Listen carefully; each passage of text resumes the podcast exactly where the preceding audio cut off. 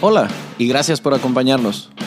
Mi nombre es Aldo Hassan y soy tu anfitrión en este podcast que nació después de años de dar conferencias e impartir muchos cursos en los que he descubierto lo cierta que es esa frase que dice que todos somos muy ignorantes, solo que no todos ignoramos las mismas cosas. Tienes una silla reservada en estas conversaciones que tendré con gente a la que le apasiona lo que hace.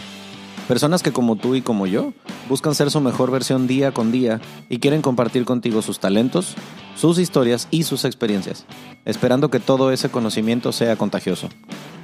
Suscríbete, síguenos en nuestras redes sociales y cuéntanos tus ideas para mantener viva esta conversación. Bienvenidos.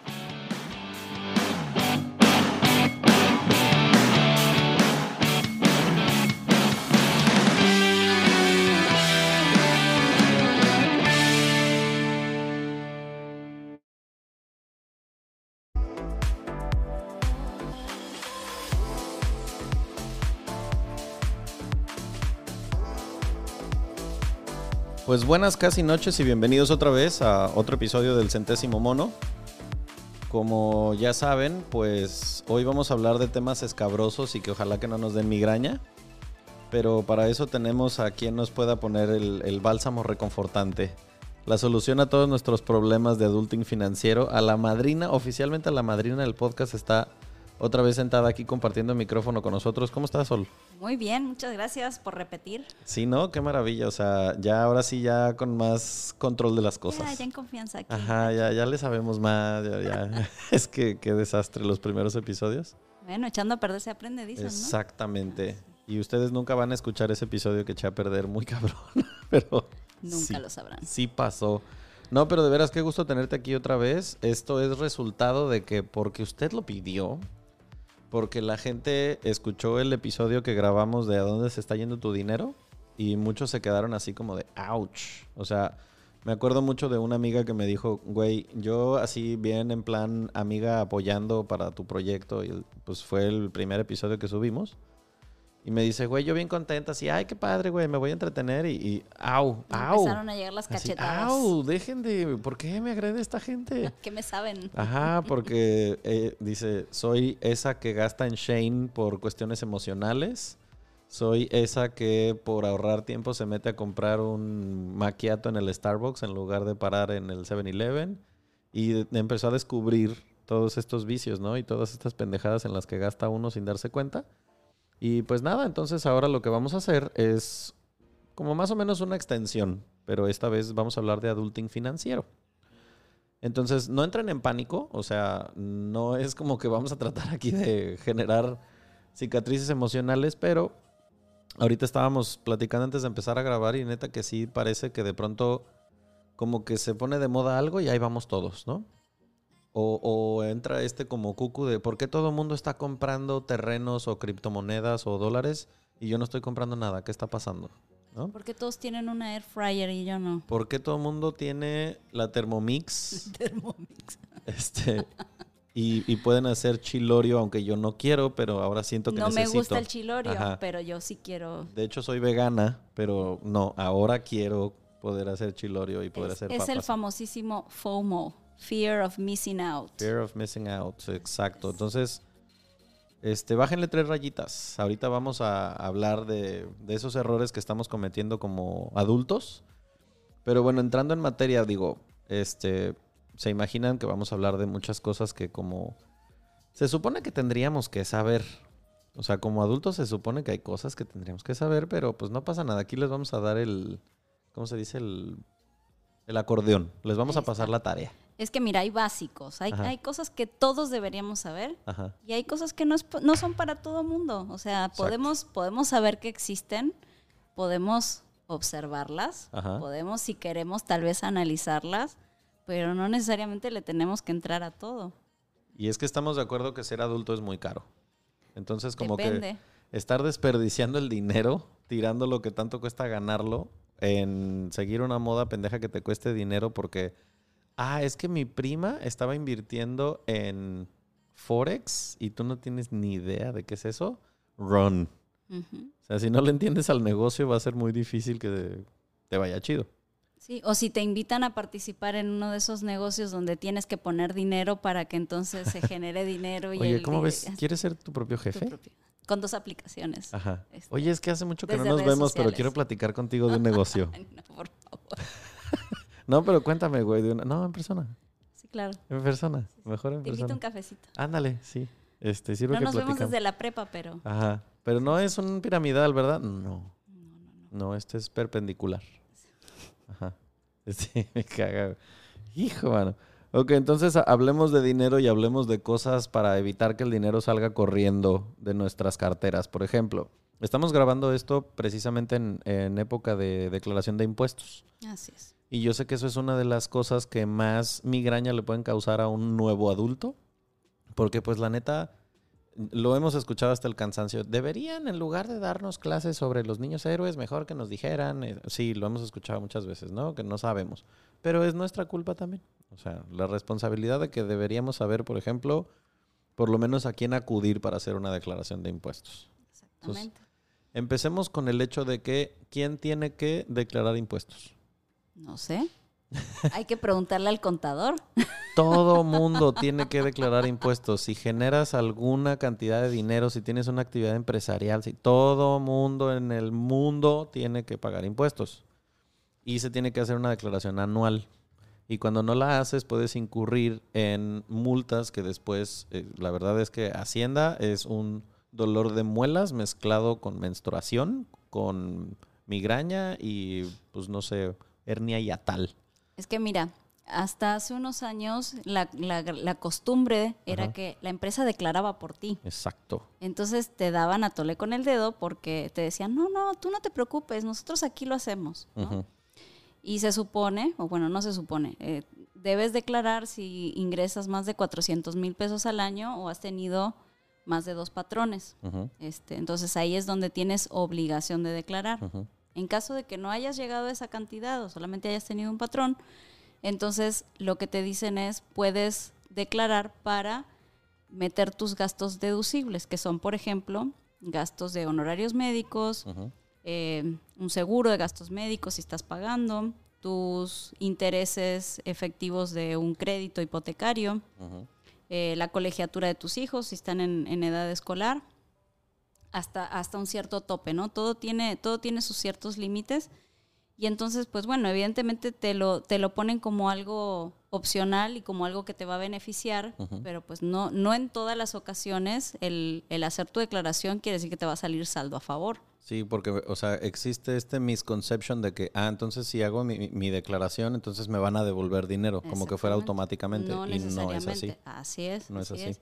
Incluso eh, en algunas ocasiones, pues se llega, se llega a, a demostrar o se llega a hacer evidente que tienes una discrepancia entre lo que estás gastando y lo que estás ingresando. Esto es muy importante, por ejemplo, para la gente que trabaja con mucho efectivo, la gente que tiene una actividad, no sé, se me ocurre una masajista, un fisioterapeuta que ganan a veces La mucho dinero de en efectivo. profesionales, Ujú. claro. Entonces, si tienes, em, te metes a hacer una declaración y no tienes claro realmente cuánto dinero o las cosas que compraste y mm, las facturas que metes y todo eso, no necesariamente quiere decir que te vayan a devolver dinero.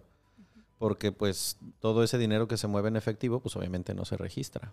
Así es, pero sí se, sí se gasta. Pues Exacto. en el momento en el que lo metes en tu declaración, lo haces evidente. Exacto. Y de repente así como, un momento, Ajá. ¿cómo? O sea, ¿qué no trabaja usted en el semáforo? ¿No han visto de los reportajes de cuánto gana la gente que trabaja en los semáforos? O sea, no mames. Vi uno hace poquito que decía que un, en promedio un limpiaparabrisas más o menos son entre mil y mil quinientos pesos diario. Libres de impuestos. Wow. Y ellos no declaran, güey. Pero bueno, no, este, no estoy incentivando que nos vayamos todos a trabajar al semáforo, solamente No es para eso- todos, no, es para todos. A mí no me funcionó, por ejemplo. Es que imagínate estar a rayo de sol en Cancún. Qué perro calor. Entonces, eh, háganse ustedes la pregunta. No nos vamos a detener mucho en el tema del SAT, pero a ver, honestamente, ¿sabes hacer tu declaración de impuestos? Si no lo sabes hacer, ¿sabes con quién acudir para que lo haga? Porque, pues decía solo hace ratito, para eso trabajan los contadores, para eso se rompen la cabeza estudiando. Pues de eso viven. de que vayas y le digas, hey, auxilio. Y no, y no sean codos con sus contas, o sea, porque se supone que son los que nos van a sacar las papas del fuego, llegado el caso, ¿no? Comprendo. sí. Sí, no, no, no, no sean piojos con la gente que maneje tu dinero.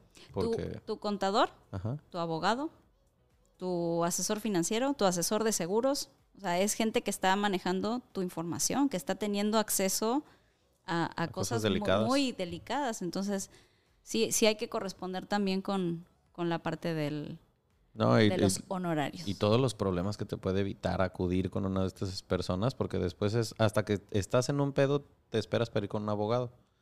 Híjole, pregúntenle, si, si usted me está escuchando y se acaba de divorciar o se divorció hace tiempo, pregúntese si estoy diciendo yo o no alguna mamarrachada. Asesorarse antes de necesitar la ayuda es muy barato comparado con cuando ya tienes el agua en el cuello no decir otra cosa. Exacto. Ahora, en cuanto a este, los distintos tipos de personas que existen, para que la gente sepa, o sea, ante el SAT, ah, no todos somos iguales. No, no somos todos iguales. No somos todos. Hay diferentes regímenes. Tenemos personas físicas y dentro de las personas físicas están los asalariados, están los que realizan actividades profesionales, están eh, los de régimen de incorporación fiscal, son diferentes modalidades, diferentes regímenes que tienen diferentes eh, responsabilidades, vamos a decirlo de alguna manera, y diferentes beneficios también. Según tu actividad. Según tu actividad, exactamente. Sí, porque se, se, pensaría que a lo mejor es como, ah, a ver, yo soy recepcionista. ¿A mí cuál me gusta más? Ajá. no. Yo soy recepcionista de un hotel, obviamente, pues yo soy asalariada, ¿no? Pues ya X, todo mundo es asalariado. No. Por ejemplo, la, este, eh, pues lo he contado que yo era profesor y cuando vas a trabajar en algunas instituciones, te piden que cambies tu este, personería y entonces ahora eres una persona física con actividad empresarial. Así es. Y entonces ya puedes facturar y ya puedes, ya te pueden poner este, pues, los recibos a tu nombre como tal. Entonces, si por ejemplo tú te quieres dedicar a dar coachings, quieres hacer asesorías, mentorías, quieres dar clases, vas a tener que hacer este cambio en algún momento. Por eso es importante que lo sepas. Y personas morales, que son las SAS y las SADCB o SDRLSB. Exacto. Las personas morales o jurídicas son personas que no son personas. Así es. O sea, empresas. Sin embargo, ahí les va el dato curioso. Aquí es como el... Tú puedes al mismo tiempo ser una persona física y una persona jurídica. porque, por ejemplo, eh, pensemos, eh, porque acaba de salir otra vez la serie de Luis Miguel. Entonces se me vino a la cabeza, ¿no? Entonces pensemos en Luis Miguel. Ese güey, él es una empresa. Claro. Porque tiene un nombre, es una marca, tiene una imagen. Entonces él, como empresa, es una persona jurídica. Entonces tú, por ejemplo, si haces un trato con Luis Miguel, lo puedes hacer con la persona jurídica, pero él también tiene su personalidad física. ¿no? Entonces, eh, las personas jurídicas son, son marcas, son entidades que tienen características diferentes a la de una persona como tú y como yo, que somos carne y hueso. Una persona física se puede llamar Electra y esa persona jurídica tiene responsabilidades y todo esto. Y te lo explico porque cuando tú pongas un negocio, si es que decides hacerlo, vas a ver nacer, ¿verdad? Una persona jurídica. Y le tienes que poner un nombre y va a tener un patrimonio y entonces esa hay que entender esa división que también hay que desapegar el negocio de que es una persona jurídica, no es una persona viva de carne y hueso. El negocio no soy yo. Exacto. Así, así mismo. Eh, me, me, dan calambres cuando alguien dice, es que ya mi negocio ya tiene tanto, es que mi negocio es mi bebé. No mames. ¿En serio? O sea, por eso es que luego hay gente que le está mete y mete y mete y mete un negocio que no da porque lo ven como si fuera una persona de verdad.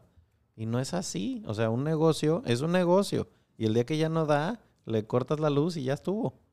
Pues sí, pero por eso también hay adolescentes de 40 años viviendo en casa de los papás. O sea, porque Hola. Hola, amigo que me estás escuchando y vives con tus papás. Tú sabes quién es. Claro. Qué cabrón. Sí. Y los, y los papás le siguen poniendo dinero. Uf. O sea, neta, ya córtenles el cordón umbilical. Por favor. No se conocen hasta que no viven solos, chavos hasta que no te sales de casa de tus papás, empiezas a saber de veras quién eres, quién eres y para dónde vas. Después de este brevario cultural filosófico, entonces hablemos ahora ya no del SAT, sino de impuestos. Por ejemplo. Que va junto con pegado. Que va muy junto con muy pegado. Eh, ya está al aire mientras grabamos esto un episodio que grabamos con Regina Flores sobre la política. Sobre a mí también me da hueva la política. Y hablamos un poquito de, hey, sí, a todos nos da hueva la política, pero si ya te diste cuenta de cuánto dinero te quitan de tu nómina y a dónde van a parar esos impuestos. O sea, no te emperra pensar que te quiten, por ejemplo, el 16% de lo que ganas y no puedas tener una calle sin baches afuera de tu casa, por decir un ejemplo muy burdo. Entonces, hablemos sobre impuestos sobre la renta, que eso nos lo quitan a toda la banda. ¿Ok? ¿A todo mundo nos quitan lo mismo, Sol? No, no todos, los, no todos nos quitan, nos quitan igual. hay, hay, hay, escalafones. Ajá. Y dependiendo si eres asalariado, te atoran más fuerte. Exacto. Entonces, en algunos casos sí te conviene estar por honorarios o, o persona física con actividad empresarial, porque sí pagas menos impuestos. Sí, definitivamente. Les voy a dar un... No les voy a leer toda la tabla, pero para que se den una idea, si les dio hueva tanto la política que también les dio mm. hueva leer el episodio, escuchar el episodio. Por ejemplo, eh, actualizado hasta hoy, ¿no? Supongamos que tú ganas, vamos a decir, abajo de 12 mil pesos, ¿ok? Al mes. Te están quitando el 16% de ISR. Si tú ganaras más de 26 mil pesos, en ese caso ya te están quitando el 21%. Pero fíjense, supongamos que tú como asalariado estuvieras ganando entre los 26 y los 40 mil pesos, por dar un ejemplo, ¿no? Que ya es muy difícil tener una familia de tres o cuatro si ganas menos que eso. Supongamos que tienes más o menos un salario de entre 30 y 40 mil pesos. Te están quitando el 23% de tu salario. Eso quiere decir... La cuarta parte casi. La cuarta parte. O sea, por ejemplo, si tú ganas es 26 mil 900 pesos, por dar un ejemplo, te están quitando 4 mil 300. Es un chingo de lana que sabes a dónde va a ir a terminar a parar. Eh, haciendo un aeropuerto en Santa Lucía, por decir, ¿no? Con ese logo tan bonito. Con un logo chingón, con un mamut ahí así que... Muy fregón. Ajá. Échale diseño, le dijeron. y ponle un chingo de aguacate también abajo del mamut. Si ya, por ejemplo, ganaras arriba de 80 mil pesos, entre 80 y 108 mil más o menos es ese rango, ya te están quitando el 32%, o sea, casi una tercera parte de lo que ganas. Ejemplo, si ganaras 80 mil pesos al mes, 81 para ser exacto, 19 mil de esos 80 van a parar a las arcas del el erario federal. Y por eso es por lo que hacíamos ese ejemplo con, eh, pues que nos involucremos con estas cosas, porque esto lo decidió un político. Bueno, un chingo de ellos. Pero mientras lo decidían, estaban ganando un salario que perciben precisamente de este dinero que a nosotros se nos quita una vez cada que llega tu este, nómina. Y una manera facilísima de brincarte eso es contratar un plan personal para el retiro. Por ejemplo, una elaboremos. elaboremos. Elaboremos. Eh, hay ciertos planes que puedes contratar mm, en los cuales empiezas a ahorrar dinero para después de los 65 años y que son deducibles de impuestos. O sea, son, son planes específicos para brincarte este rollo de que te quiten 20 mil pesos de tu dinero todos los meses. Por ejemplo, supongamos que alguien contrata uno de estos seguros, ¿no? Y que está en la tabla en la que le están quitando, por ejemplo, decíamos, si estoy ganando, mm, digamos, ajá, 20 mil pesos para cerrarlo, ¿no? Y te quitan el 21%, o sea, 2.100. ¿Cómo funciona ese puente que dices? Lo, lo metes en la declaración anual. Ajá. Y entonces se convierte en un, en un reembolso. O sea, todos esos dos mil que te quitaron al mes, al fin del año, por el hecho de que te los estás gastando en ese fondo. Específicamente en eso, ¿por qué? Porque en teoría tú lo que estás haciendo al ahorrar para tu plan personal del retiro es que estás ayudando al gobierno a que no te tenga que mantener cuando seas viejito. Porque además ahorita vamos a hablar de las afores. Ay, mi Dios, ya llegamos a eso. Está bien sabroso. Ahí sí abróchense el cinturón porque ahí sí hasta ahorita no les ha dolido todavía. Lo podemos resumir en una sola frase. Ajá. No te va a tocar. Comprendo. Sí. Fácil. Sí. A menos, a menos que le metas. Sí, o sea, no sé ustedes qué tan cómodos están con la idea de pensar que Me refiero a otro episodio que también grabé con Ale Druk respecto de la discapacidad. Y dijimos, lo que no hemos entendido como sociedad, como país, como personas, es que sí, ahorita qué padre, tengo veintitantos, treinta y tantos, cuarenta y tantos. En algún momento de la vida, si todo sale bien y llegas a la edad a la que te tienes proyectado para morirte, vas a ser un discapacitado. En algún momento. Porque no hay, eh, ¿cómo se dice? Estadística alguna que diga que alguien que pase los 80 años se puede valer por sí mismo en un porcentaje superior a, lo mejor al 20%. O sea, son muchas las probabilidades de que si llegas a una edad muy avanzada, vas a depender de alguien más. No sé si te acuerdas del, del infame Louis C.K. Ah, claro. Que cayó en desgracia hace poco.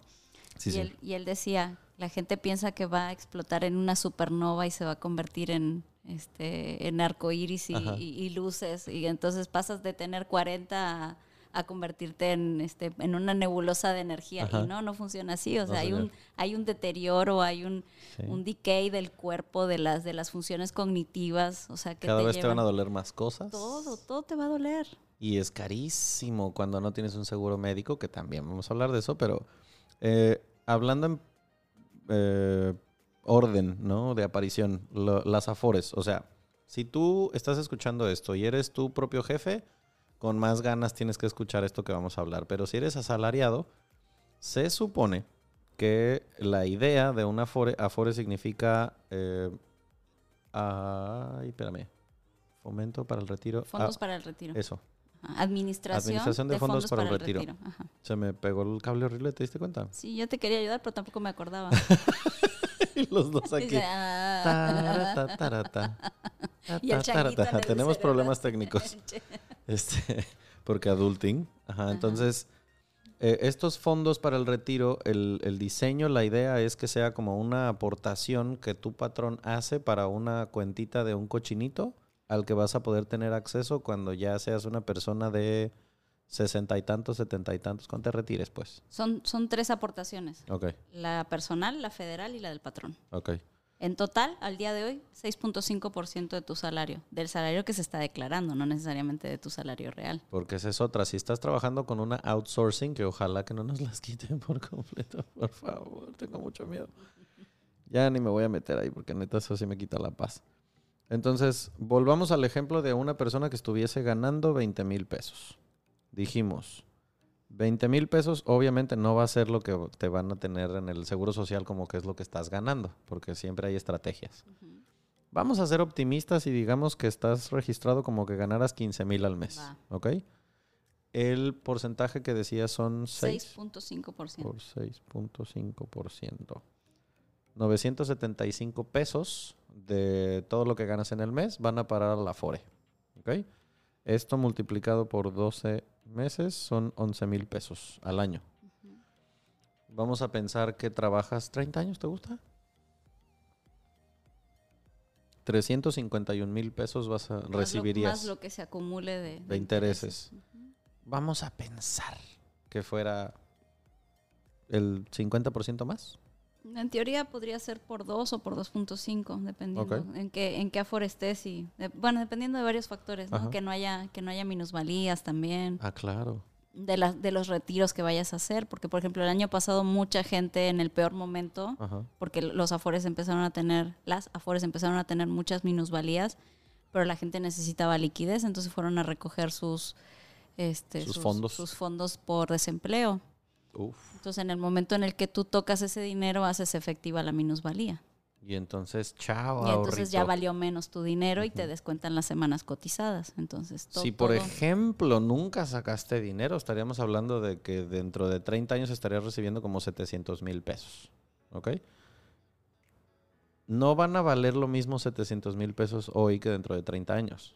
Efectivamente. O sea, sin ir muy lejos, ayer grabamos un episodio especial del Día del Niño y eh, nos acordábamos que cuando yo iba a la primaria, o sea, neta, hace casi 30 años de eso, a mí mi papá me daba dos monedas de mil pesos.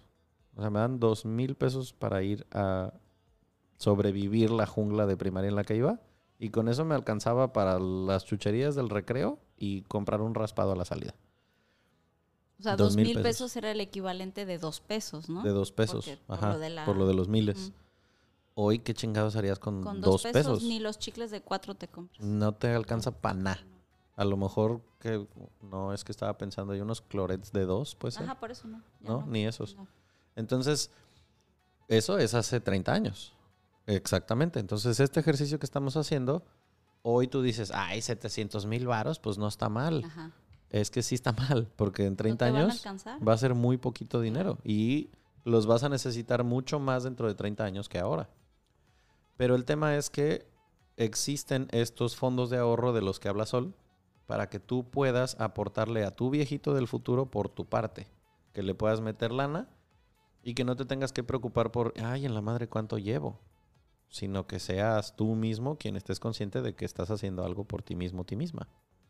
Sí, pero bueno, realmente es, es algo que, que no llegamos a dimensionar, o sea, porque tenemos, tenemos muchos sesgos cognitivos que nos llevan a, a, a restar la importancia, ¿no? Así, uno de los sesgos es precisamente lo que tú decías, el, el creer que vamos a ser forever young, que siempre, siempre vamos a estar en esta situación donde tenemos capacidad productiva, capacidad mental para, para generar opciones cuando se, ve, se viene lo difícil. Así Exacto. como mucha gente se sacó de la manga muchas cosas el, el año pasado cuando, cuando empezó todo este relajo del, del coronavirus, pues imagínate los viejitos que, que, este, que estaban en el supermercado, los cerillitos. No, bueno, ¿Qué hizo esa gente? O sea, dime cómo genera. no, pues no. No, ni de A, chiste. a- a opción, a opción de estar embolsando tus, tus abarrotes en el súper, ¿qué otra cosa pudo haber hecho? No, no, no, y aparte, pues la gente más vulnerable de todos. Pero para este, prender las alarmas a ustedes que sean, por ejemplo, comisionistas, como en mi caso, a la gente que se dedica a las ventas y que las empresas te tienen registrado como si solo ganaras el mínimo, que esas son tus aportaciones. O sea, el salario mínimo al día de hoy calculado más o menos si estuvieras trabajando 20 días, como la mayoría de la gente comisionista lo hace, de que descansa a lo mejor el fin de semana si trabaja en real estate, no sé. Más o menos estás... eh, Son como cuatro mil pesos al mes, como redondeándolo para pesos al arriba. mes. Ajá. Sí. Entonces, pon tú que fueran cuatro mil pesos al mes por 6.5. Por 5%. 260 pesos al mes. Eso es lo que le estás aportando a tu Afore. O sea, piensa cuántos años tienes ahorita. Le estás metiendo 3 mil pesos al mes. Al año. Al año, perdón. Al año a tu viejito futuro. Que dentro de 30 años estaría recibiendo 93 mil barotes. Creo que, o sea, que ¿cuánto te gusta que valga esto dentro de 30 años? Que sea a lo mejor lo que valgan tres meses de renta. Si bien nos va, yo creo. ¿Puede ser? Sí, sí, sí. O sea, eso es lo que estamos aportando al día de hoy. Y si no tienes, si tú no le haces aportaciones y tú no planeas algo para cuando estés anciano, nadie lo va a hacer. Claro. Y es que también no es lo mismo empezar a los 25 o a los 30 que, que empezar ya con la urgencia de me voy, me voy a jubilar dentro de cinco años. O sea, ya no le vas a dar tiempo al dinero a crecer. Porque aquí estamos pensando, bueno, el, el dinero se va a multiplicar en función de los rendimientos, pero para que los rendimientos realmente se multipliquen y se genere este efecto de, de interés compuesto, tienes que darle Sí, tiempo. Tiene que haber vino, tiene que haber, se añeja la Sí. cosa, es un buen vino. Bueno, hablemos entonces, este, para que se pasen el susto, ahora vamos a hablar de... Algo más leve, ¿no? Sí, no más. Este, vamos a hablar de seguros. Ok. Entonces, eh, repíteme alguno de los datos que me contaste acerca de los seguros, por ejemplo, de los coches en México. Ah, solo 3 de cada 10 tienen seguro, por ejemplo. Entonces voy a hacer el mismo ejercicio que hicimos en aquel episodio. Si usted está en su coche en este momento y estás en un semáforo, voltea a tu alrededor y si hay 10 coches alrededor tuyo, solamente 3 de ellos tienen un seguro. Así es. ¿Qué cabrón está eso? Y seguro... Ahora de- imagínate asegurar la salud o asegurar la vida. ¿Cuánta No. gente crees que está pagando un seguro de gastos médicos mayores o un seguro de vida o un seguro de retiro? Era mi siguiente pregunta. Yo creo que si la empresa no te lo da, menos del 1%. No, o sea, no creo que exista en México la cultura del seguro de vida de gastos médicos mayores pagado por sí mismo. En seguro de gastos médicos anda por ahí del 12% y en seguros de vida el 3%, más o menos. 3%. Privados, o sea, que pagados de la propia bolsa del- del- de la persona. O O sea, el 12% es gente que sí está pagando su propio seguro de gastos médicos mayores. Órale, yo pensé, yo le, me disculpo con el país. Yo pensé que teníamos una cultura más Bueno, jodida. el Está 12% muy jodido. Es, uno de cada diez. Ajá, está muy jodido, pero yo pensé que era menos todavía. Pero es que, qué cabrón. Y entonces, ¿qué significa todo esto que estamos diciendo? Significa que no va a haber nadie a quien le puedas trasladar tus riesgos financieros en caso de una enfermedad, en caso de una invalidez o en caso de un fallecimiento. Eso se me hace muy desconsiderado y egoísta. O sea, el hecho de que no pensemos en México en la en esta cultura de que a ver, un día te vas a morir y morirse es bien caro. Morirse y no cuesta morirse dinero. es más caro. O sea, te mueres y tienes que pagar, o sea, bueno, los que se quedan vivos tienen que pagar el cajón, el velatorio, el crematorio, este, un chingo de cosas que hay que pagar. ¿Y quién crees que lo va a pagar el Y si Estado? te mueres y si te mueres intestado es un dolor de cabeza y son años de trámites el, el poder hacer un juicio de sucesión. Si alguien eh, ya tiene un patrimonio, o sea, tú me estás escuchando y eres casado, casada, tienes hijos, ten tres pesos de madre. Ve con un notario en te septiembre. cuesta 1.500 pesos hacer, hacer tu testamento. En septiembre, como dato curioso, es el mes del testamento en México. Entonces vayan con un notario y es así como regalón, regalitro. Todo el mundo está sacando testamentos. Porque, pues como abogado se los digo, cuando alguien se muere, como dice Sol, sin eh, haber dejado su testamento, heredas pedos, pleitos, dramas, arañones. Todo el mundo se pelea por lo que cree que le corresponde. Y pues a lo mejor ahorita te suena muy lejano porque tienes veintitantos o treinta y tantos.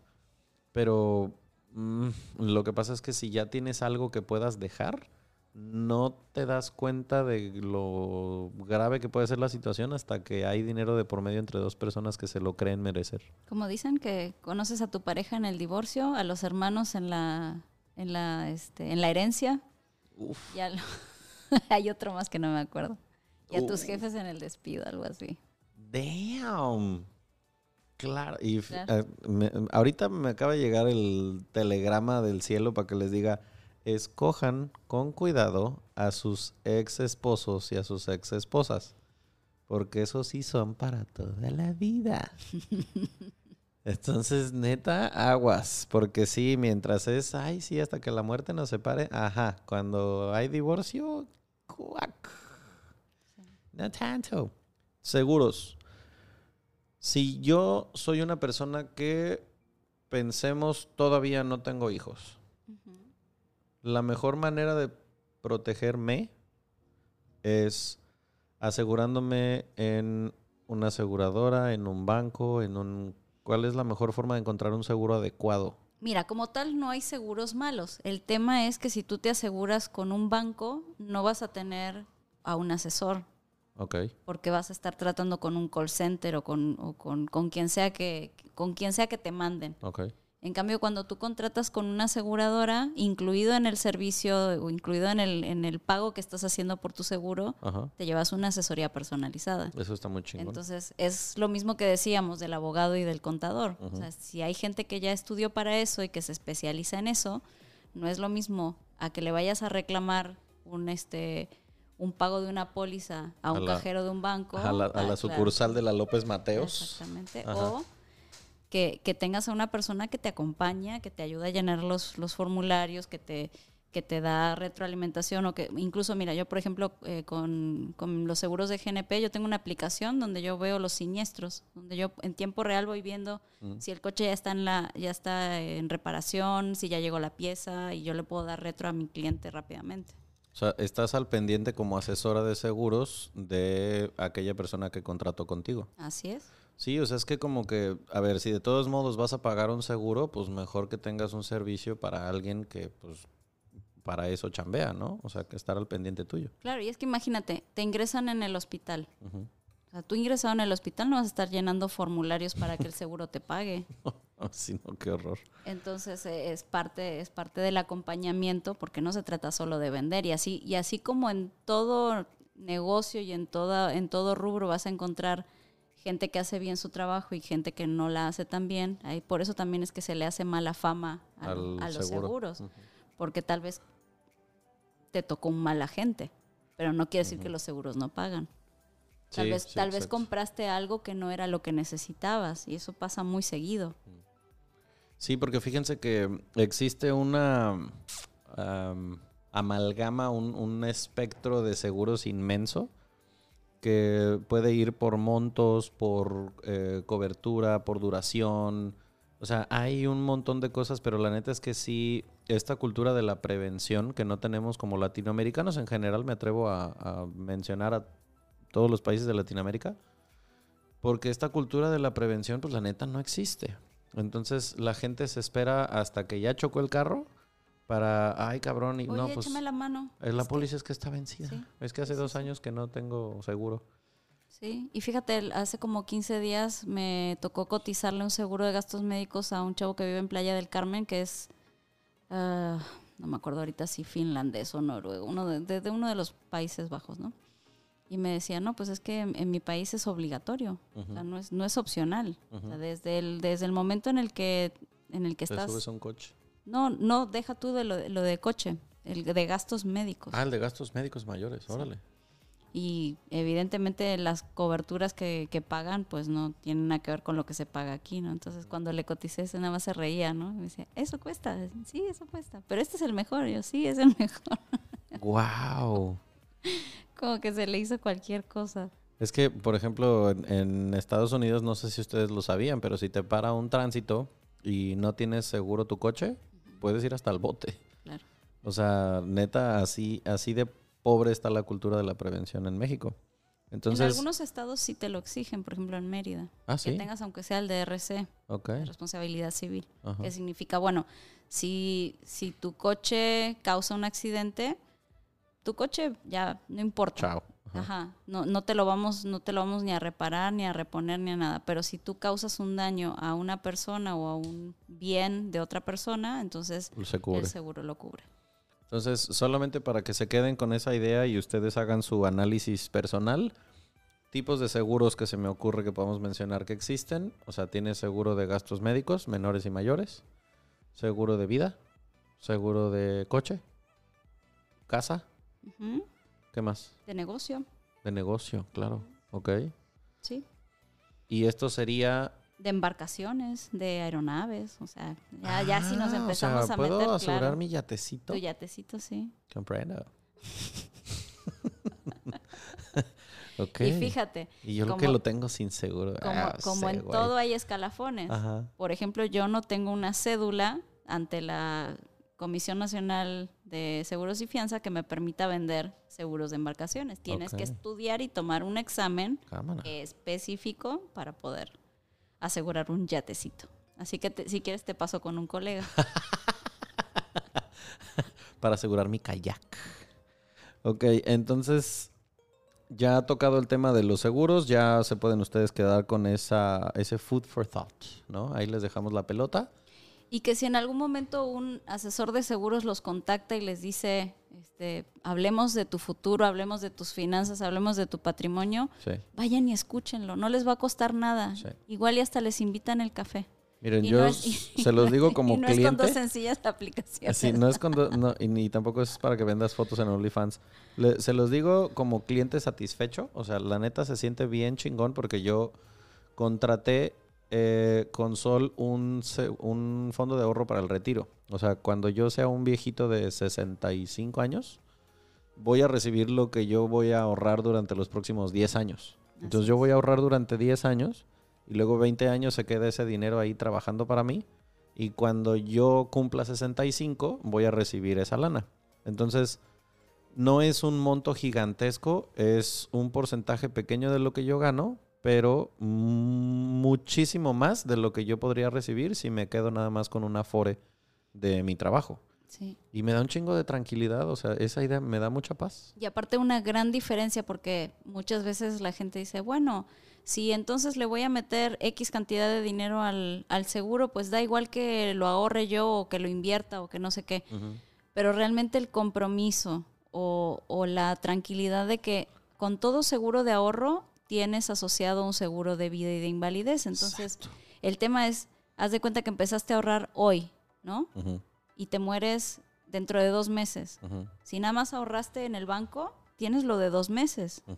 Si ahorraste en un seguro, tienes la cantidad que contrataste. Exacto. La cobertura es mucho más amplia que nada más lo que tú hayas metido. Y me pasó, no con, no con un seguro de vida, pero me pasó con un seguro de coche. Me pagaron la póliza el martes y chocaron el jueves y fue pérdida total.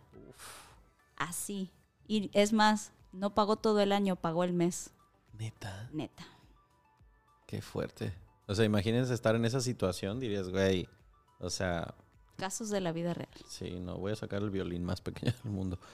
Em, Oye, ahora... pero imagínate, si no hubiera comprado el seguro, No, bueno, o sea, adiós coche y endeudado chingo de rato con dos carros.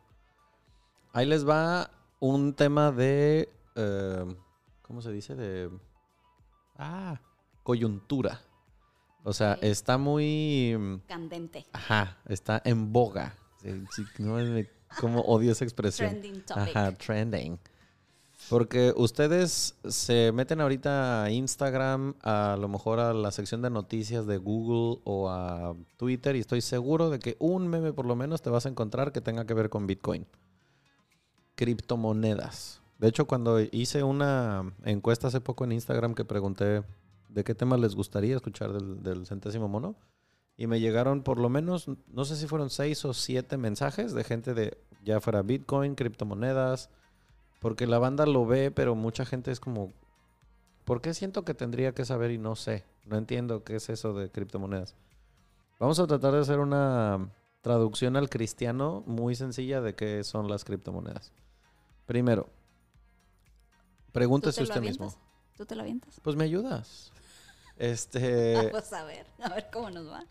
Pues es que a mi entendimiento, repito, yo no soy eh, economista ni nada parecido, pero yo quería saber, porque así de odioso soy cuando veo algo de lo que la gente está hablando y es como, a ver, quiero saber y ya después decidiré, ¿no? Entonces, escuché a una asesora financiera hablando de criptomonedas y decía, bueno, vamos a ponerlo así de sencillo. Todo el dinero, ya sea físico o virtual, digital, que tú tienes ahorita en tu este, aplicación de Banamex porque te pagaron los dólares que tienes guardados, todo ese dinero es controlado por el Banco Mundial. Vamos a decir como em, los bancos internacionales, el Fondo Monetario Internacional, todo esto, le inyectan dinero a los países, a los bancos, entonces todo ese dinero es el que nosotros movemos y está, es muy fácil de rastrear, vamos a decir. Se, se mueve dinero en efectivo, en las tarjetas, el dinero que tú y yo conocemos, ¿no? Resulta que hace unos años, me parece que fue hace como 10 años, un tal Satoshi, este, que realmente el creador no se sabe si es una sola persona o si son varias. Cuando comenzó esta onda del Bitcoin, la idea es que existiera una moneda que no provenga de estos bancos internacionales y que no tenga estas mismas restricciones del rastreo. Es decir, que las operaciones que se hagan entre los usuarios no se registren como cuando tú pagas en una terminal o este haces una transferencia o das un cheque si es que alguien sigue usando cheques. Entonces, como, la idea era eso, que no que fuera una una red de transacciones entre personas que no dependiera de bancos, ¿no? Darle un valor a una moneda, nos ponemos de acuerdo entre nosotros y la moneda es virtual, físicamente no existe. Pues es que básicamente todo dinero es un acuerdo de partes. Correcto. O sea, cuando tú me das un billete de 100 pesos, yo sé que ese billete vale 100 pesos porque es, es un acuerdo que tenemos. En, en algún momento el dinero estaba respaldado por una reserva de oro, en algún momento el dinero estaba respaldado por una reserva de petróleo. Hoy en día Ya no. son, son unos y ceros, o sea, es dinero digital realmente. Sí, o sea, ya el, el concepto de que el dinero estaba respaldado con lingotes de oro en el fondo, ya eso ya no En el existe. Fort Knox. Ajá. Sí. Y entonces la, la diferencia entre una moneda contante y sonante y una criptomoneda es que el respaldo de la criptomoneda es, la, es el enlace de información entre los usuarios. Exacto, entonces aquí hay dos aspectos que ustedes pueden ir a escuchar la explicación con alguien que sepa de economía y no como que no yo. somos nosotros. ¿eh? Ajá. Pero a mi entender, la cosa está en que tú, haz de cuenta, Bitcoin para que exista, estoy hablando de una criptomoneda, hay un chingamadral, que ese es el término oficial, Ajá. hay un chingamadral de... Mil ocho mil. Ajá, mil chocomil. de, de criptomonedas. Bitcoin, es la más cara. Ajá, por eso hablamos es, de es la más famosa, vamos a decir, la, la más trending. Pero lo que pasó con Bitcoin es que tú puedes tanto comprar el Bitcoin como puedes hacer mine- minería de Bitcoin. Hay dos cosas diferentes. Una es tú puedes comprar la moneda virtual y esta se puede fraccionar. Por ejemplo, vamos a decir que hace cinco años, por decir una barbaridad, costaba 50 dólares un Bitcoin. Hoy en día, esa moneda cuesta poquito más de 60 mil dólares al día de hoy. Me parece haber ya visto. hoy. bajó. Ahí abajo, Ya ok. está. Digamos que cuesta un poquito más de un millón de pesos el, el Bitcoin, ¿no? Y hace cinco años costaba a lo mejor 500 pesos. Esa, esa inflación, esa diferencia entre cuánto costaba cuando se lanzó y cuánto cuesta ahora es el valor que le ha dado el hecho de que cada vez hay más gente haciendo transacciones. Entonces, si yo quiero ser parte de esa red de criptomonedas, al, vamos a decir, registrar un dispositivo con el cual yo voy a hacer estas operaciones, entonces digamos que ese dispositivo, esa computadora, por llamarlo de alguna manera, se vuelve una, un validador, si es que esa palabra existe, de, para poder hacer estas operaciones, porque el- hagan de cuenta que este Bitcoin se está moviendo todo el tiempo por todo el mundo y se valida lo mismo en una computadora en Finlandia y luego en Helsinki, perdón, en, en Rusia y luego en Canadá y luego en México. Y se está validando todo el tiempo para que no pierda su valor. Entonces, resulta que hay gente que hace mine- minería de Bitcoin. Compran un chingo de computadoras y entonces hacen estas como validaciones. Granjas. Granjas, ajá, Granjas, granjas. sí. Hacen, hacen esta, esta- estas granjas de Bitcoin porque cuando tú haces una validación para participar en esta red, te dan como un punto de Bitcoin por el hecho de tener estas computadoras que validen. Y ahorita tú dirías, a huevo, voy a ir a Electra a comprar un chingo de computadoras para hacerlo. Ya te ganaron la idea. Hay gente en países como en China, como en Noruega, como en lugares en donde hace mucho frío, porque es un, además es una moneda muy sucia, que genera demasiada contaminación porque se requiere cantidades bestiales de electricidad para tener estas macrocomputadoras funcionando. Es tema de otro costal. Exactamente, porque ese es el, el costo este, ambiental, Ambiental. también de la criptomoneda. Es que se necesitan miles de computadoras para estas granjas de Bitcoin que jalan una cantidad asquerosa de electricidad. Y entonces ese es otro problema que trae esta... Más el, el desecho electrónico que se genera porque se fríen. Exacto. Sí, Sí, o sí. sea, son computadoras que quedan inservibles. Entonces, si ya más o menos vamos plantando cómo queda este rollo, entonces, bueno, tú puedes, por ejemplo, hacer estas granjas de Bitcoin. Pero aparte, si tú no quieres y solamente dices, ok, tengo 20 mil varos ahí a los que le quiero perder el amor, puedes comprar una fracción de un Bitcoin. Y eso se queda en tu cuenta. Y esa tú puedes hacer con él lo que tú quieras, venderlo, conservarlo, fraccionarlo, pagar, ajá. o sea, tiene un valor económico. ahí tienes una criptomoneda en, en hold, o sea, la tienes en, en una posición fija. Exacto. Lo que tienes es comprado un pedacito, es como, como comprar una acción. Y la otra cosa que puedes hacer es el trading, que es comprar y vender conforme se va moviendo el mercado, que sería como el como el, la bolsa de valores. Compras, vendes acciones y obtienes una ganancia por esa diferencia entre el valor de compra y el valor de venta. Exacto. Pero para eso también hay que estudiarlo. y también hay que saber cómo se comporta el mercado y qué criptomoneda está pegada con qué grupo inversor. Y, o sea, no son chicles. No es para cualquiera realmente. Que eso era lo que queríamos hablar respecto de la criptomoneda. Que empecé el episodio diciendo, no entres en pánico cuando parece que todo el mundo está comprando algo y tú eres el único güey que no. No por el hecho de que existan bitcoins quiere decir que todo mundo los deba comprar. Porque también son esquemas planteados para un que tienen un límite. O sea, es decir, si todo el planeta decidiéramos cambiar el dinero metálico por criptos, se va a la chingada el sistema económico por completo, porque no está diseñado para sustituirlo. Es otra forma de manejar el dinero que tiene sus ventajas y desventajas. Pero Es como si quisiéramos ir en avión a todos lados. O sea, voy Ajá. al Oxxo, voy, voy en avión. No. Qué buen sea, ejemplo. No hay chance. ajá. No mames, se me olvidaron los aguacates en el Soriana. Deja pido en el corner shop y ahorita aterrizo un güey aquí al lado en mi patio. Kilométrico. Sí, no, o sea, no, no.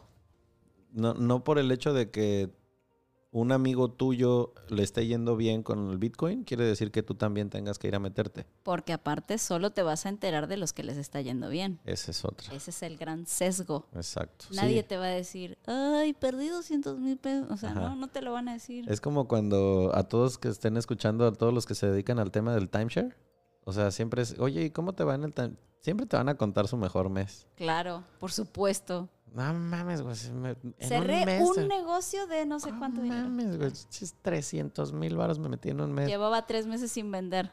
Tres meses en blanco. Y dos meses después lo corrieron porque otra vez no volvió. Sí, no, siempre la banda te va a contar su mejor plumaje, pero, o sea, gente que vende Bitcoin que le está yendo muy chido y al mismo tiempo, no sé, te pide lana prestada para pagar la renta. Porque es como, o sea, güey, me estás diciendo que compraste el Bitcoin a 10 mil pesos y ahorita que vale un millón, no tienes para pagarla. No, es que no, si lo saco de... Hay gente que le está yendo muy chingón y que se resolvió la vida con las criptos.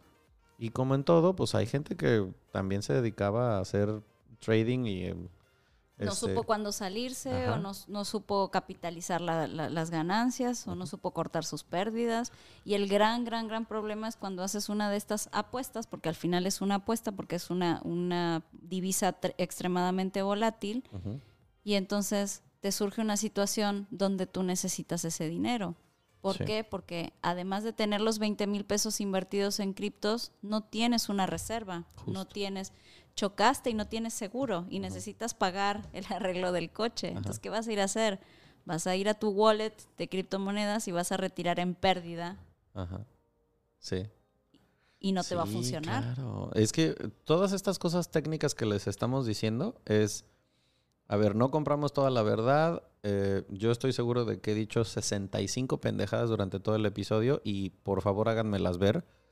Pero el propósito final es que abramos un poquito el panorama de que la lana guardada en una cuenta de débito para que te haga sentir que por el hecho de que la tienes ahí ya es un respaldo, todos los años el dinero va perdiendo valor. Entonces está más padre hacer que el dinero trabaje para ti en lugar de tú trabajar para ganar dinero. Y hay muchas formas de hacerlo. Si le entiendes al cripto, vas. Pero si tratas de poner tu dinero en algo que no entiendes, lo más probable es que no te vaya bien. Claro. Entonces, al último quisimos dejar eh, uno de los temas que también parece que están como muy, de repente se volvió trendy, emprender. Como que desde que empezó el tema de las piramidales con Usana y con todo esto de Tupperware, entonces, ¿quieres ser tu propio jefe? ¿Y quieres, eh, cómo dicen, libertad financiera o independencia financiera? Libertad financiera. Como que el Ser segundo income. tiempo, ser, ser- ajá, ser Sí, dueño. sí, sí, sí. Como que el- ese segundo income es la respuesta para todos los problemas. Otra vez, no todos los negocios son para todo el mundo. Hay Y- gente a quien estar generando leads lo detesta. Y tampoco te va a servir de nada tener un segundo income si no administras bien tu dinero. Exacto. Porque el dinero extra que te entre te lo vas a gastar en pendejadas también. Sí, confirmo. Sí. O sea, es que Amazon, uh, hay descuentitos. Y ya salió la nueva aspiradora que anda por toda la casa. La rumba. No necesitas a rumba, güey, neta. no- No necesitas otra Alexa. O sea, la que tenías está chido. Pero así, así, o sea, no importa cuánto dinero creas que va a generar tu negocio. Primero hay que tener claro para qué quieres la lana, en dónde la vas a meter y tener un poquito más de claridad de que emprender no necesariamente significa que te va a ir bien y que vas a ser exitoso y que el primer año vas a estar en Dubai con las ganancias del negocio. Yo incluso me iría un paso más, más lejos y te diría, antes de, de- de querer emprender, pregúntate quién quieres ser y qué clase de vida quieres llevar. Y si el emprendimiento te, se alinea con eso y te ayuda. Y te nutre como persona, entonces hazlo. Pero si nada más quieres emprender porque crees que ahí hay lana, pues la verdad es te conviene más otras cosas para hacer lana. Sí, hay, em, hay que entender que mucha gente empieza un negocio por desesperación y lo vimos con la pandemia. Que no, pues me corrieron de la chamba o lo que estaba haciendo ya no funcionó, entonces ahora voy a, y la única motivación, pues evidentemente es el dinero, ¿no? Como "Va, lo estoy pasando mal, tengo que poner un negocio. Si escoges un negocio que no te significa nada, también el resultado va a ser muy parecido. Sí, porque hay muchos obstáculos y hay, hay mucho mucha cosa emocional relacionada con el emprendimiento, porque el, el principal obstáculo con el que te vas a encontrar eres tú mismo, tu falta de habili- tus falta, tu falta de habilidades, las cosas que necesitas aprender, tienes que, tienes que saber vender, tienes que saber comprar, Sí. tienes que saber eh, por lo menos pe- qué pedirle a alguien que te maneje tus redes sociales. Sí, uy, es que sí. A ver, O sea, em, vivimos en una era en la que pasamos, no sé, cuatro o cinco horas en promedio enfrente de una pantalla haciendo scroll hacia abajo. Y muchas de las decisiones que tomamos ahora tienen que ver con lo que vemos en el celular, ya no tanto en comerciales en la tele o en el cine. Entonces, si no le das el valor necesario que tiene al manejo de las redes sociales, de la promoción, los comerciales, el follow-up con tus clientes, pues tu negocio tendrían que ser los mejores tacos de suadero de la historia para que valga madre las redes sociales. Porque es en los únicos casos en los que se me ocurre que pues solamente la recomendación de un restaurancito de boca en boca o un puestito en la calle, porque los restaurantes, si, si es un negocio, negocio como tal, un restaurante, local, tienda, o sea, es súper importante el, el marketing que hagas y el alcance que tengas y cómo te vendes en redes sociales. Claro, y yo uno de los, de los problemas que encuentro más comúnmente en mis clientes o, o o por los cuales se acercan conmigo es que de repente me dicen, solo es que le metí X cantidad de dinero a publicidad en redes sociales y no, no vendí nada. Entonces las redes sociales no sirven. Mm, tu community manager es el que no sirve. Bueno, si lo hicieron ellos mismos, o sea, realmente el, el- el Ah. tema es... Es que tengo un tema- primo que le sabe. También el primo del amigo y, y claro, entonces cuando empiezas a indagar un poquito, bueno, ¿a quién te estás dirigiendo? ¿Quién es tu mercado meta? No, pues todo el mundo. No, claro que No, güey, o sea, claro no le vas no. a vender a todo el mundo. ¿Y cuál es tu propuesta de valor? Es que tenemos la mejor calidad, es que son, lo- somos los mejores. No, o sea, eso no lo puedes decir el tú. número uno. Eso no lo, puede, no lo puedes decir tú. Ajá, ¿Cuál es tu diferencial? ajá. ¿Qué van a encontrar contigo que no encuentran con el que está en la esquina? O sea, si vas a hacer una neni que vas a vender cosas que traes de Shane, hay 20 morras haciendo lo mismo. Tienes que hacer un diferenciador. Así es. A lo mejor la bolsita la cambias, a lo mejor pues no entregas en el estacionamiento del Walmart y lo llevas hasta la casa, no Y- sé. Y, y para pronto, el diferencial eres tú. ¿Cómo le hablas a la gente desde el momento en el que te mandan un mensaje de WhatsApp o un, o un, este, inbox de Messenger? ¿Cómo contestas? ¿Cómo, cómo interactúas? Y hay gente que se muere por, por meterle dinero a la publicidad y luego tienen 800 comentarios y no los contestan. Entonces, hay, hay que amarrar varias cositas y claro que es trabajo, por supuesto. Y no cometer el error del el sesgo de necesidad que por el hecho de que, por ejemplo, a mí me gusta mucho el vino tinto, ¿no? A todo mundo le gusta el vino. Entonces, no mames, tengo que vender vino tinto porque todo mundo va a querer vino tinto y después, puta, no te lo compra ni tu tía, ¿por qué? Porque pues a nadie le gusta o si les gusta, pues van y compran el padrequino en el Oxxo porque no somos un país de vino, ¿no? Entonces, pero no tú, no montado en el macho de que yo voy a vender el mejor merlot del país. Pues sí, pero ¿quién te lo va a comprar? O sea, no por el hecho de que tú tengas un gusto significa que todo mundo alrededor tuyo también lo tenga. Sí, o no necesariamente puedes hacer un negocio alrededor de ello. Eso es otra cosa. Sí, hay cosas que son como nada más para promocionar y otras que sí son, o sea, se puede generar una necesidad y tú vender el problema. Así es. Pero estas cositas como que hay que tener en, en perspectiva antes de empezar un emprendimiento. Este, las podemos desarrollar en otro episodio así a largo y tendido, porque el emprendimiento en particular, pues es como que, híjole, este, todos conocemos el caso de la señora que empezó a vender cena en la cochera de su casa y ahora tiene cuatro sucursales y ya entrega en Uber Eats y, Pero ahí es donde está precisamente el inconveniente. ajá. Te enteras de los casos de éxito. Exacto. Pero era lo no sabes cuántos tronaron haciendo Sí. lo mismo, vendiendo en la cochera de su casa o vendiendo de la cajuela de la camioneta. O cuánta gente lleva 15 años paseando en su cajuela de un taxi los tacos al vapor y viven al día. ¿Por qué? Porque a lo mejor eh, son unos tacos deliciosos, pero es gente que no sabe administrar su lana y así como entra se la chingan. O no sabe cobrar, están vendiendo muy barato. O no sa- ajá. Todavía estoy por ir a descubrir de qué son los tacos de cuatro pesos que venden ahí en la esquina de, de la... Son tacos de ilusión. No sé. En la universidad me acuerdo que había un puesto de comida entrecomillado china adentro de la universidad y te vendían, les decíamos, este, los ah, palomitas sorpresa, porque se supone que eran palomitas de pollo, pero es que pues era pura pinche harina y si lo abrías y encontrabas pollo, pues qué sorpresa, porque era como esta madre es pura ¿Cómo chingada harina costeas? frita, ajá, Claro. sí, sí. Entonces eh, el, el tema con el emprendedurismo es que de pronto es como, güey, idea millonaria. ¿Por qué no vendemos tazas de gatitos, güey? A todo el mundo le gustan las tazas y los, gatitos. güey. Claro. Y de repente, este, es un commodity. eh, las tazas en Amazon cuestan 10 pesos, güey. La tuya va a costar 120 y me cagan los gatos. Entonces, no, no todas las ideas son millonarias, no todos los negocios son escalables. eh, Esa es, es una palabra clave. Yo me voy a dedicar a hacer muñequitos tejidos. ajá, Me encantan, ajá. me encantan. O sea, Claro. que quiero aclararlo, me encantan. Pero solo tengo un par de manos. Ajá.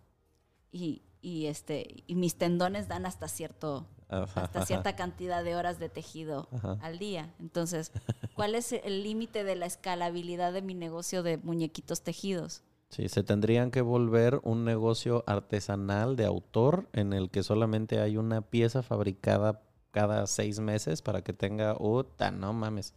La demanda, la subasta, la- como tú quieras, ¿no? Para Pero si es una muñequita de trapo que pues igual me la puedo encontrar en cualquier pueblo mágico, pues no tiene ningún, ningún valor agregado.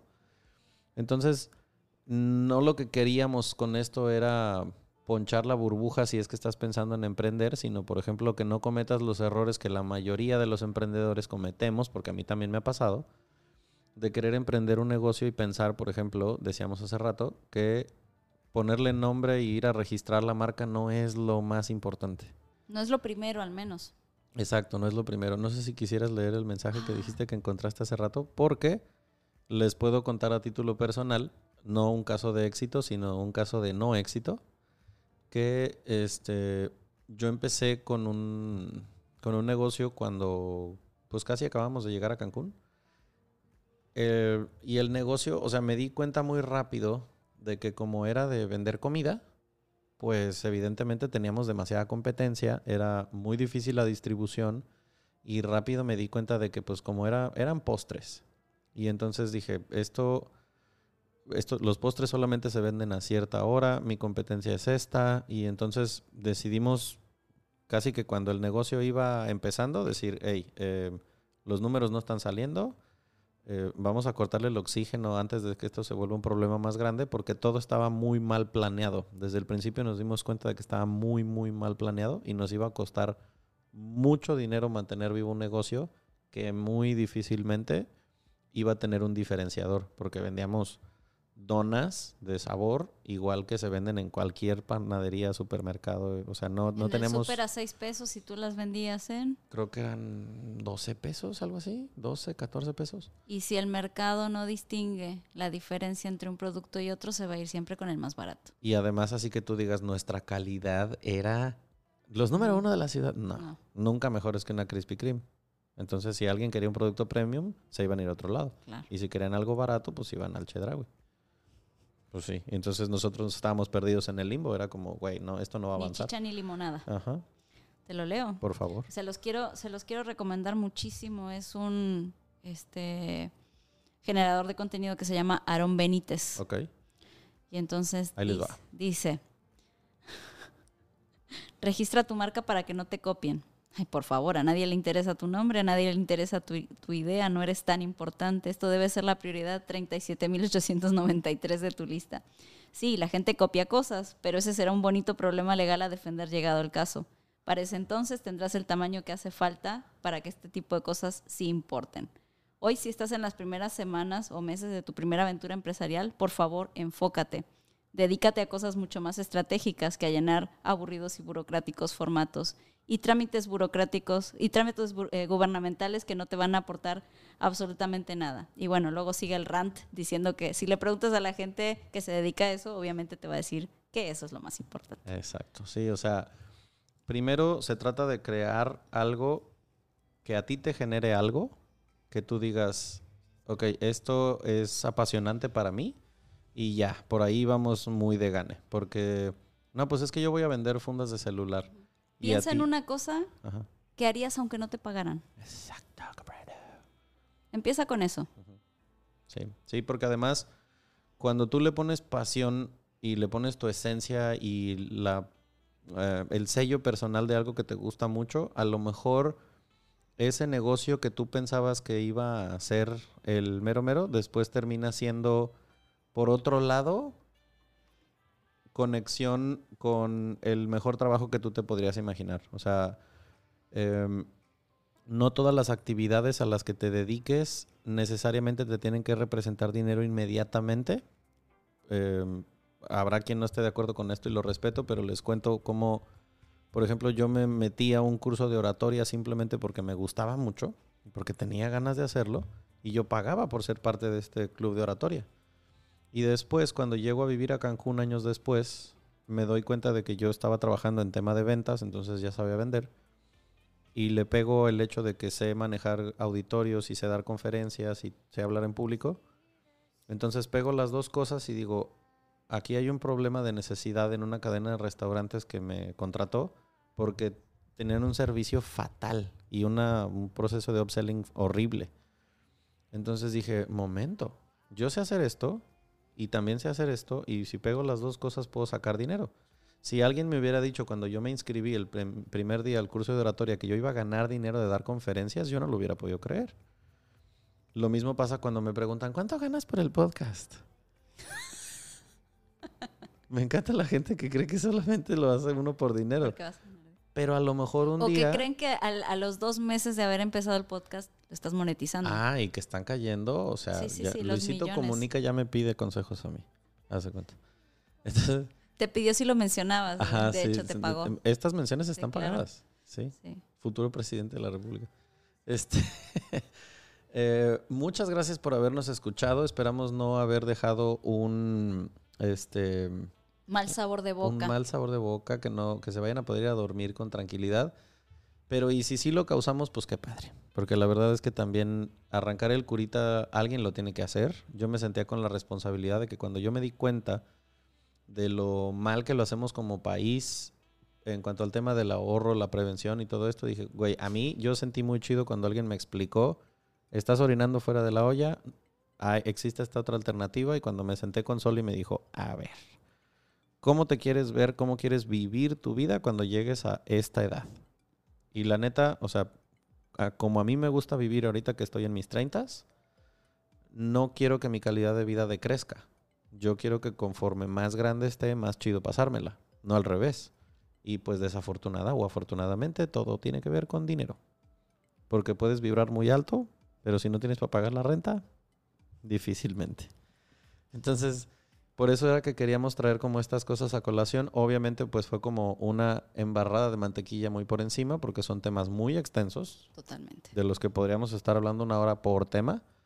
Pero pues tampoco se trata de tener a Sol aquí secuestrada, ¿no? ¿Hay algo que quieras agregar antes de que nos vayamos? Híjole, estoy pensando qué decir para terminar en una high note, para no dejarlos así como de, oh, el mundo es difícil y ni siquiera el emprendimiento me salvará. Yo pensaba que poniendo mis gomichelas iba a ser millonaria. Es que con dos aplicaciones y desde mis redes sociales. No, muchachos, no caigan en eso. Em, les voy a dejar una, recomendación. Háganme caso si quieren, si no, no importa. Digo, a mí no me importa, a ustedes seguramente sí. es su vida, ¿no? Exacto. dejen de cumplir expectativas ajenas. Busquen qué quieren hacer para ustedes, en qué personas se quieren convertir de acá a 20 años. Y no lo vas, o sea, porque precisamente no lo vas a hacer de hoy para mañana ni de hoy para el año que entra.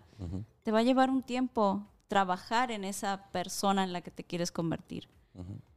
Y si de eso que descubres y de eso que, que le rascas a tu, a tu interior, encuentras algo que te apasiona, encuentras algo que realmente te mueve, que realmente te, como digo, que lo harías aunque no te pagaran, vete por ahí, eh, explóralo. Checa, checa qué hay ahí para ti, si eso se alinea con la vida que quieres tener y sobre todo rodéate de las personas que, que, que están buscando algo similar a ti, porque entonces ahí es donde puedes ver, ah, mira, si me voy por este camino me pasa esto, si me voy por este otro camino igual es un poquito más alivianado. O sea, busca a quien ya lo está logrando. Sí. Y no te, no te creas tanto a los grandes gurús, no te creas tanto a los que solamente ponen el avión privado y el coche de este el Ferrari en, sus redes sociales, porque eso es una ilusión.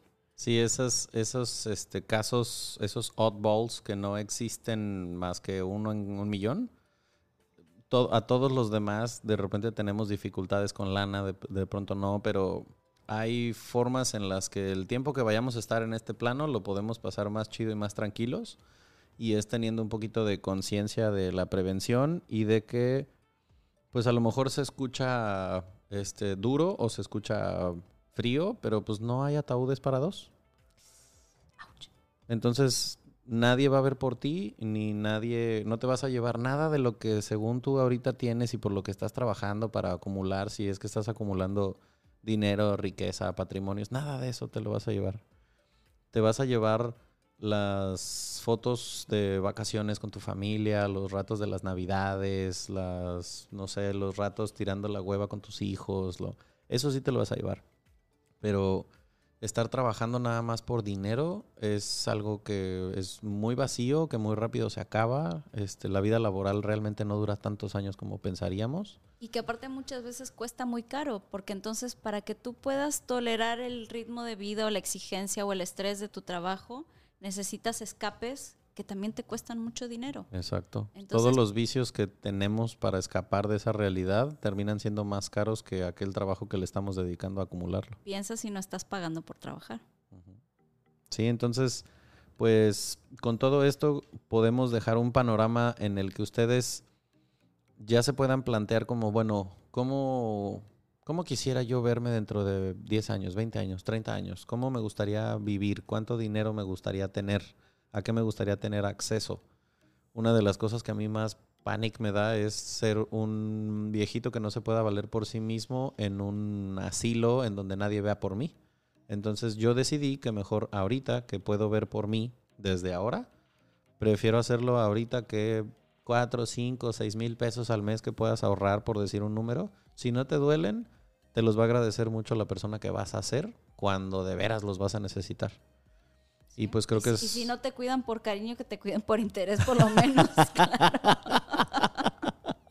Mil veces mejor a esa edad tener la posibilidad de ser sugar daddy que... Exacto.